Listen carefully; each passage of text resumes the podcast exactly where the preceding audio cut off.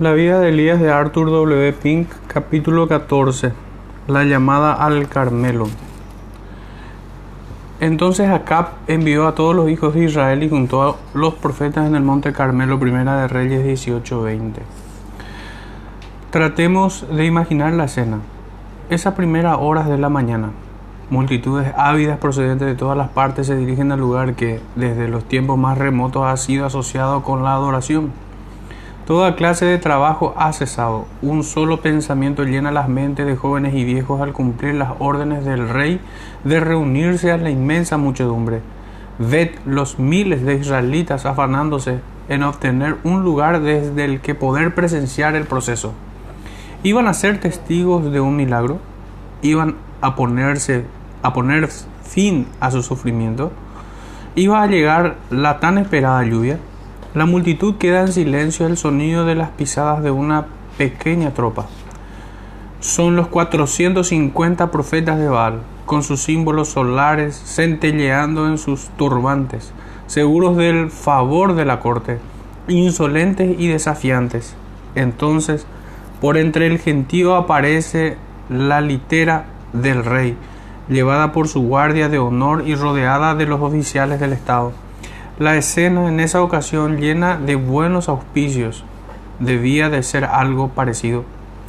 Y acercándose Elías a todo el pueblo, versículo 21, desde el vasto mar de rostros fijos en la figura extraña y severa del hombre a cuya palabra los cielos habían sido como metal durante tres años. Con qué interés y ansia debían mirar a este hombre solitario y vigoroso, de ojos centelleantes y de labios apretados, Qué solemne silencio invadiría la muchedumbre al ver su hombre dispuesto a pelear contra la vasta compañía. Qué miradas malignas le dirigían los celosos sacerdotes y profetas. Como dice un comentarista, ningún tigre miró más jamás a su víctima con mayor ferocidad. Si pudieran salirse con la suya, nunca volvería a ver los llanos. El mismo Acab al mirar al siervo del Altísimo debía de sentir su corazón lleno de un tiempo de temor y de odio, por cuanto el rey consideraba a Elías como la causa de todos sus males, empero sentía que, de algún modo, la llegada de la lluvia dependía de él. La escena está preparada, la inmensa audiencia estaba reunida, los personajes principales a punto de interpretar sus papeles, y uno de los actos más dramáticos de la historia de Israel iba a ser representado iba a tener lugar un combate público entre las fuerzas del bien y, las del mal. Por un lado, Baal y sus cientos de profetas, por otro, Jehová y su siervo solitario. Qué grande era el valor de Elías, qué, qué fuerte su fe, al atreverse a estar solo en la causa de Dios contra semejantes poderes y números. Mas no hemos de temer por el intrépido Tisbita, no necesitaba nuestra compasión era consciente de la presencia de aquel para quien las naciones son sólo como una gota de agua del mar. El cielo entero estaba tras de él, legiones de ángeles cubrían el monte, aunque eran invisibles para el ojo físico. Aunque era una criatura frágil como nosotros, con todo, Elías estaba lleno de fe y poder espiritual. Y por medio de esa fe ganó reino, obró justicia, evitó filo de cuchillo, fue hecho fuerte en batalla y trastornó los campos extraños. Elías se presenta ante ellos con porte confiado y majestuoso, como embajador del cielo. Su varonil espíritu lleno de osadía, que le daba su conciencia y la protección divina, inspiró con su valor y atemorizó toda oposición. Con todo, qué escena más terrible y detestable la que el hombre de Dios tenía ante sí. Ver semejante reunión de agentes de Satanás que habían apartado al pueblo de Jehová de su servicio santo y honroso y la habían seducido a creer las supersticiones abominables y deshonrosas del diablo. Elías no tenía un espíritu semejante al de aquellos que ven sin inmutarse cómo se insulta a Dios, cómo sus compatriotas se degradan a sí mismos siguiendo las instigaciones de hombres diabólicos y cómo destruyen sus almas inmortales en las imposiciones groseras practicadas en ellas. No podía mirar con indiferencia a los 450 impostores viles que, con fines lucrativos para conseguir el favor real, procuraban engañar a las multitudes ignorantes, llevándola a la destrucción eterna. veía a la idolatría como una vergüenza atroz, como algo no mejor que el mal personificado. El diablo divinizado y el infierno convertido en una institución religiosa. Miraba a los escuaces del sistema diabólico con horror.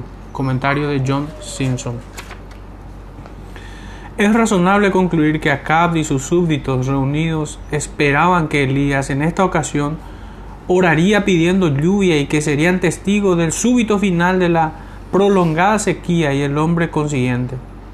No habían transcurrido los tres duraderos años que había profetizado Primera de Reyes 17.1. ¿Iban al llano y el sufrimiento a dejar lugar al regocijo y la abundancia? Sin embargo, se necesitaba algo más que oración para que las ventanas del cielo se abrieran. Algo de importancia mucho mayor que había de procurarse primero. Ni Acab ni sus súbditos estaban todavía en un estado de alma que les permitiera recibir bendiciones y misericordias. Dios les había administrado juicio por sus terribles pecados y hasta entonces no habían reconocido la vara de Dios, ni había sido quitado el, el motivo de desagrado como señaló Matthew Henry, Dios dispone nuestros corazones primero y hace atento su oído. Primero nos vuelve a Él y después se vuelve a nosotros. Veamos Salmo 10, 17. Los desertores no deben buscar el favor de Dios hasta que hayan vuelto a la obediencia. Y acercándose Elías a todo el pueblo, el siervo de Dios tomó enseguida la iniciativa porque dominaba por completo la situación. Es indeciblemente solemne observar que no dirigió ni una sola palabra a los profetas falsos ni intentó convertirles.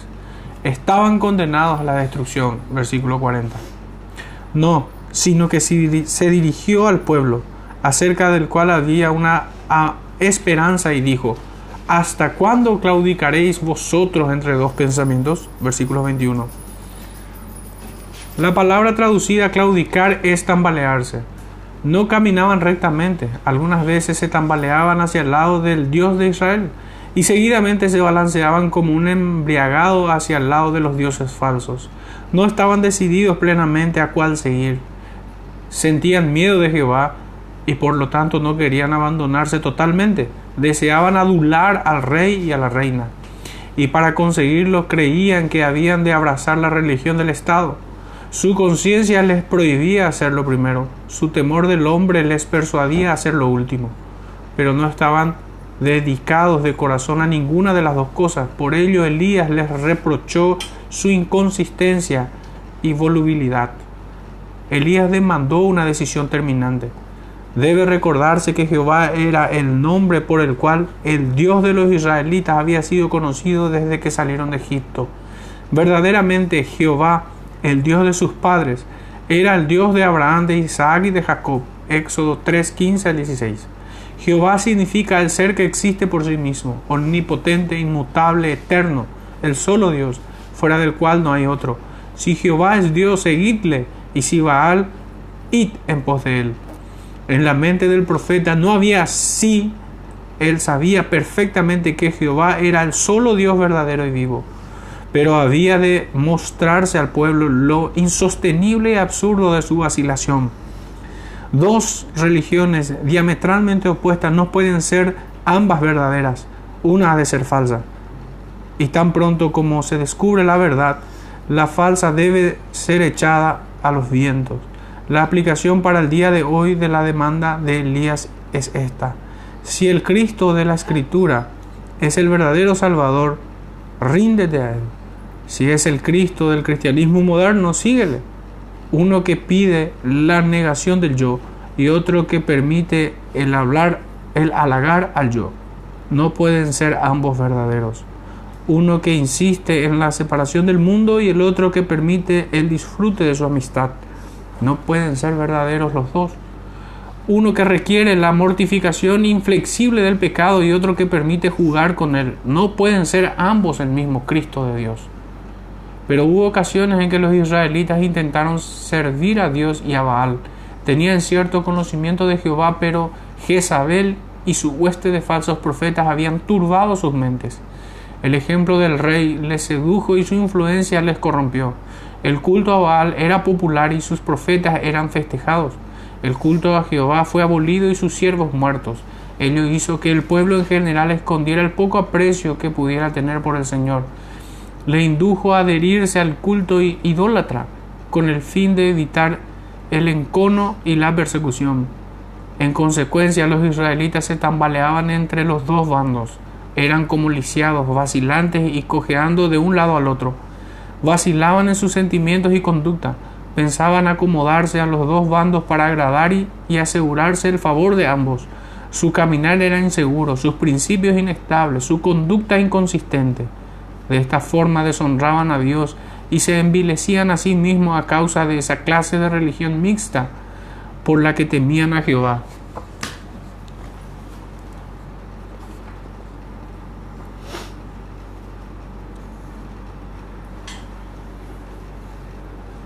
Empero Dios no acepta el corazón dividido. Él lo quiere todo o nada. El Señor es Dios celoso, que demanda todo nuestro afecto y que no acepta dividir su imperio con Baal. Debe estar con Él o contra Él. No acepta los términos medios. Has de manifestarte. Cuando Moisés vio al pueblo de Israel que danzaba alrededor del becerro de oro, destruyó el ídolo y reprendió a Aarón y dijo, ¿quién es Jehová? Júntese conmigo. Éxodo 32, 26. Lector, si todavía no lo has hecho, haz la resolución que hizo el piadoso Josué. Yo y mi casa serviremos a Jehová. Josué 24:15. Considera estas solemnes palabras de Cristo. El que no es conmigo contra mí es, y el que conmigo no recoge desparrama. Mateo 12:30. Nada le es tan repulsivo como el profesante tibio. Ojalá fuese frío o caliente. Apocalipsis 3:15. Una cosa u otra. Nos ha advertido de que ninguno puede servir a dos señores. Así pues, ¿hasta cuándo claudicaréis vosotros entre dos pensamientos? Haced una decisión en un sentido u otro, porque no puede haber concordia entre Cristo y Belial. Algunos han sido educados bajo la protección y la influencia santificadora de un hogar piadoso. Más tarde salen al mundo y suelen deslumbrarse con el brillo del oropel y son arrastrados por su felicidad aparente, sus corazones necios apetecen las distracciones y los placeres.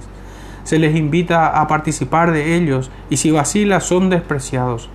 Y a menudo debido a que no tienen gracia en sus corazones ni presencia de ánimo para resistir la tentación, corren y andan en consejo de malos y están en camino de pecadores. Cierto es que no pueden olvidar por completo las enseñanzas que recibieron, y que a veces su turbada conciencia les mueve a leer un capítulo de la Biblia y a decir algunas palabras de oración. Y de esta forma claudican entre dos pensamientos e intentan servir a dos señores. No quieren acogerse solo a Dios, ni abandonarlo todo por Él, ni seguirle con corazón no dividido. Son gentes vacilantes que aman y siguen al mundo y que aún conservan alguna de las formas de la piedad. Hay otros que se aferran a un credo ortodoxo y aún así se unen a la algazara del mundo y siguen los apetitos de la carne, profesando conocer a Dios, mas con los hechos los niegan. Tito 1.16. Asisten con regularidad a los cultos religiosos, alardean de adorar a Dios a través del único mediador y pretenden ser morada del Espíritu, por cuya operación de gracia el pueblo de Dios recibe el poder de volverse del pecado y andar por los senderos de justicia y de verdadera santidad. Pero si penetraseis en sus hogares, pronto tendríais motivos para dudar de su profesión de fe. No encontraríais señales de que adoran a Dios en el círculo familiar, o a lo sumo hallaríais un mero culto formalista en privado. No, oría, no oiríais nada acerca de Dios o sus demandas en su conversación diaria y no veríais nada en su conducta que les distinga de las personas mundanas respetables. Por el contrario, veríais algunas cosas de las cuales los incrédulos más decentes se avergonzarían. Hay tanta falta de integridad y consistencia en su carácter que le hace ofensivos a Dios y despreciables a los ojos de los hombres de, de entendimiento. Hay aún otros que deben ser clasificados entre los que claudican y vacilan, y que son inconsistentes en su posición y práctica. estos pertenecen a una clase menos numerosa, los cuales han crecido en el mundo entre locuras y vanidades, empero a causa de la aflicción de la predicación de la palabra de Dios o algún otro medio se les ha hecho sentir que deben volverse al Señor y servirle, si quieren escapar de la ira que vendrá y echar mano de la vida eterna. Se han sentido insatisfechos con su vida mundana y sin embargo, al estar rodeados de amigos y familiares mundanos, temen alterar su norma de conducta, no fueran a ofender a sus compañeros que están sin Dios y acarrear sobre sí burlas y oposición. Por esta causa hacen componendas pescaminosas y tratan de esconder sus mejores convicciones descuidando las demandas que Dios hace de ellos. De este mundo claudican entre dos pensamientos. Lo que Dios pensará de ellos y lo que pensará el mundo. No tienen esa confianza firme en el Señor que les lleve a romper con sus enemigos y a ser suyos abiertamente. Hay otra clase que debemos mencionar, los cuales, aunque difieren radicalmente de los que hemos descrito, deben ser considerados dignos de hacerles la pregunta, ¿hasta cuándo claudicaréis vosotros entre dos pensamientos? Aunque son dignos de lástima, deben ser también reprendidos. No referimos a los que saben que hay que amar al Señor y servirle con todo corazón y en todo lo que manda, pero que con alguna razón dejan de manifestarse abiertamente como suyos. Exteriormente están separados del mundo, no toman parte en sus placeres vacíos y no hay nadie que pueda señalar nada en su conducta que sea contrario a las escrituras. Guardan el día del Señor, participan regularmente de los medios de la gracia y gustan de la compañía del pueblo de Dios. Con todo, no ocupan su lugar entre los seguidores de Cristo ni sientan a su mesa o bien temen ser demasiado indignos de hacerlo, o que al hacerlo puedan ser motivo de reproche a su causa. Empero, semejante debilidad e inconsistencia es mala. Si Jehová es Dios, seguidle como Él manda, y esperad de Él confiadamente toda la gracia necesaria. Si Jehová es Dios, seguidle, y si Baal, id en pos de Él. El hombre de doblado ánimo es inconstante en todos sus caminos. Santiago 1.8. Debemos ser tan decididos en nuestra práctica como lo somos en nuestras creencias u opiniones. De otro modo, no importa lo ortodoxo de nuestro credo, nuestra profesión carece de valor. Era evidente que no podía haber dos dioses supremos y por lo tanto Elías amonestó al pueblo a decidir cuál era realmente Dios y como que no podían servir a dos señores, habían de dar corazones enteros y sus energías íntegras al ser que decidieran ser el Dios verdadero y vivo. Y eso es lo que el Espíritu Santo te está diciendo a ti, mi querido lector no salvo. Sopesa al uno y al otro, al ídolo, al cual has estado dando tus afectos, y a aquel a quien has menospreciado y si estás seguro de que el Señor Jesucristo es el verdadero Dios, primera de Juan 5:20, escógele tu porción. Ríndete a Él como Señor tuyo, únete a Él como tú todo. El Redentor no quiere ser servido a medias, ni con reservas. Y el pueblo no respondió la palabra, versículo 21. Bien porque no estaban dispuestos a reconocer su culpa y de este modo ofender a Acab, bien porque eran incapaces de refutar a Elías y por lo tanto estaban avergonzados de sí mismos. No supieron qué decir, no sabemos si estaban convictos o confusos, pero sí estaban azorados, incapaces de encontrar un error en el razonamiento del profeta. Parece que quedaron aturdidos al presentarse ante ellos semejante elección pero no fueron suficientemente sinceros para reconocer ni bastante osados para decir que obraban de acuerdo con la orden del rey y siguiendo a la multitud en hacer lo malo. Por consiguiente buscaron refugio en el silencio, lo cual es muy preferible a las excusas frívolas que profieren la mayoría de las personas hoy en día cuando se les reprenden sus malos caminos. Poca duda cabe de que estaban aterrados por las preguntas escudriñadoras del profeta. Y el pueblo no respondió palabra. Bendita la predicación llana y fiel que revela de tal modo a los hombres lo irrazonable de su posición, que expone así su hipocresía, que barre las telarañas de su sofistería, que les denuncia de tal modo ante el tribunal de sus propias conciencias que todas sus objeciones son acalladas y les lleva a verse condenados a sí mismos. Vemos por todas partes a los que tratan de servir a Dios y a Mamón, que intentan ganar la sonrisa del mundo y oír el bien, buen siervo y fiel de Jesucristo. Como Jonatán en la antigüedad desean conservar su lugar en el palacio de Saúl y también retener a David. ¿Cuántos hay hoy en día que profesan ser cristianos y que pueden oír ultrajar a Cristo y a su pueblo sin que de su boca salga una palabra de reprensión?